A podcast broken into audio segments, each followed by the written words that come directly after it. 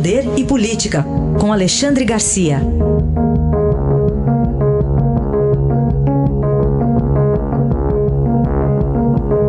Alexandre, bom dia. Bom dia, Raíssa. Bom dia, Carolina. Bom dia. Vamos abrir aqui falando de dois papas, eh, não o filme, né? Tem o Papa Papa e o Papa da política, né, Alexandre? Pa Papa Lula. Como foi esse encontro? Carolina achou graça dos dois papas. Pois é, o, foi um encontro marcado pelo presidente da Argentina, né, que é conterrâneo do Papa Francisco, Alberto Fernandes, né, anunciou faz mais ou menos um mês, e Lula foi lá agradecer, ele tinha recebido uma carta do Papa quando estava preso, o, o, o Papa se mostrou uh, coerente com o Foro de São Paulo, né, porque uh, recebeu Raul Castro, Maduro, foi lá visitar o Correia, ajudou o Ortega, recebeu o Evo, né, e agora recebe Lula de, de, modo particular, privado, lá numa, no, no, não no, no, no, cerimonial do Vaticano, né, uh, num encontro que a própria Santa Sé disse que não ia se manifestar, porque era uma questão privada, durou uma hora, começou três e meia da tarde, Uh, Lula disse ao sair que estava muito satisfeito, que trataram de meio ambiente de desigualdades. Aí desigualdades eu vejo uma ironia, né? Porque ele viajou para o exterior com passaporte bonitinho e pessoas que não são sequer condenadas uh, têm o passaporte uh, retido né? nessa operação Lava Jato, que aliás fez um fez uma um benefício para ele porque ele tinha depoimento na operação Zelotes dia 11 e foi, foi uh, cancelado, foi adiado para dia 18 para ele, ele poder ir a Roma. O, agora, resta saber as consequências para a Igreja Católica do Brasil, né? porque eu vejo pelas redes sociais que há muita, há, muita uh, uh, reação contrária né? contra o Papa, pelo menos manifestado nas redes sociais. A deputada Carla Zambelli chegou a gravar com em espanhol com sotaque portenho, uma mensagem para o Papa, lembrando que o, o bom ladrão Dimas se arrependeu para entrar no reino dos céus e que Lula até agora não se arrependeu de nada e entrou no Vaticano para ver o Papa. Mas, enfim, é, o encontro terminou, Lula volta para o Brasil e entra é, de novo na sequência de depoimentos, de convocações porque ainda responde mais de meia dúzia de processos. Papa também que ontem foi, foi criticado pelo, pelo presidente Bolsonaro na forma com que falou sobre a Amazônia, né, Alexandre? Ah, sim, pois é. E o Papa falou, a, a Amazônia também é nossa e tal, o presidente botou a boca no mundo, né? É. É, disse que não, que a Amazônia é nossa, né? É, porque nós estamos, estamos com o pé atrás, né? Porque é tanta gente metendo a mão na Amazônia, né? principalmente, principalmente a Noruega. Né?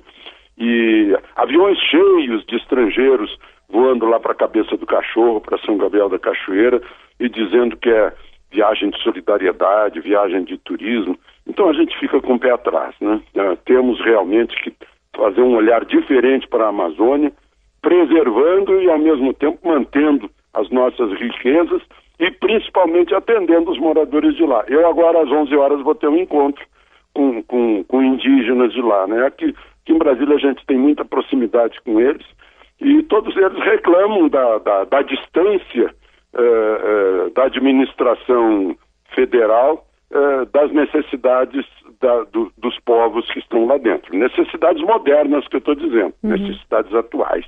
E, inclusive, principalmente a necessidade de saúde.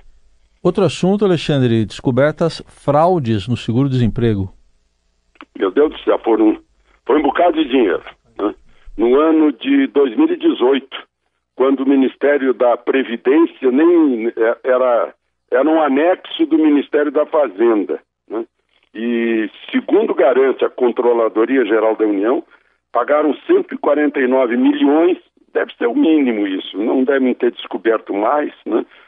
para 826 mortos, né?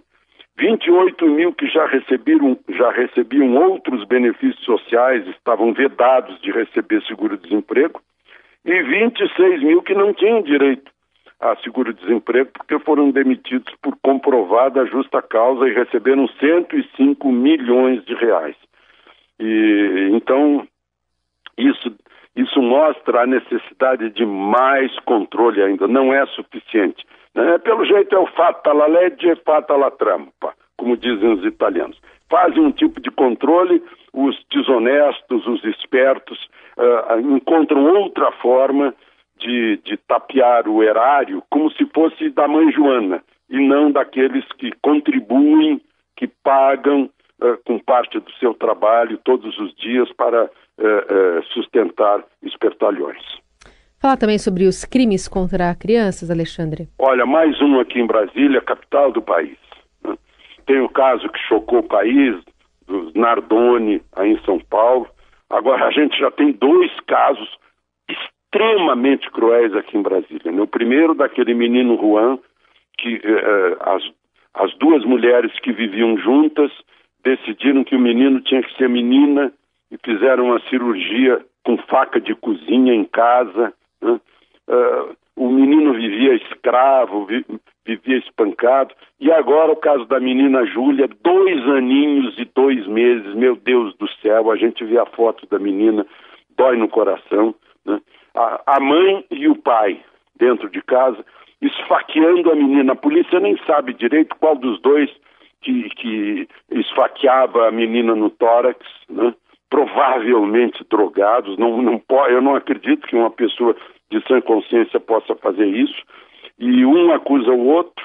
Uh, a polícia diz que os dois são mentirosos, mas, sobretudo, o que a polícia ficou chocada é a frieza com que pai e mãe da criança, a mãe com 21 anos, o pai com 26, contam o que fizeram com a menina.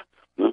Uh, eu estou saindo do assunto político, porque isso, isso nos afeta nas entranhas como brasileiros, né? que a gente fala, que a gente é alegre, é um povo, uh, é país tropical, mas crime contra criança, não há covardia maior do que fazer mal a uma criança. Né?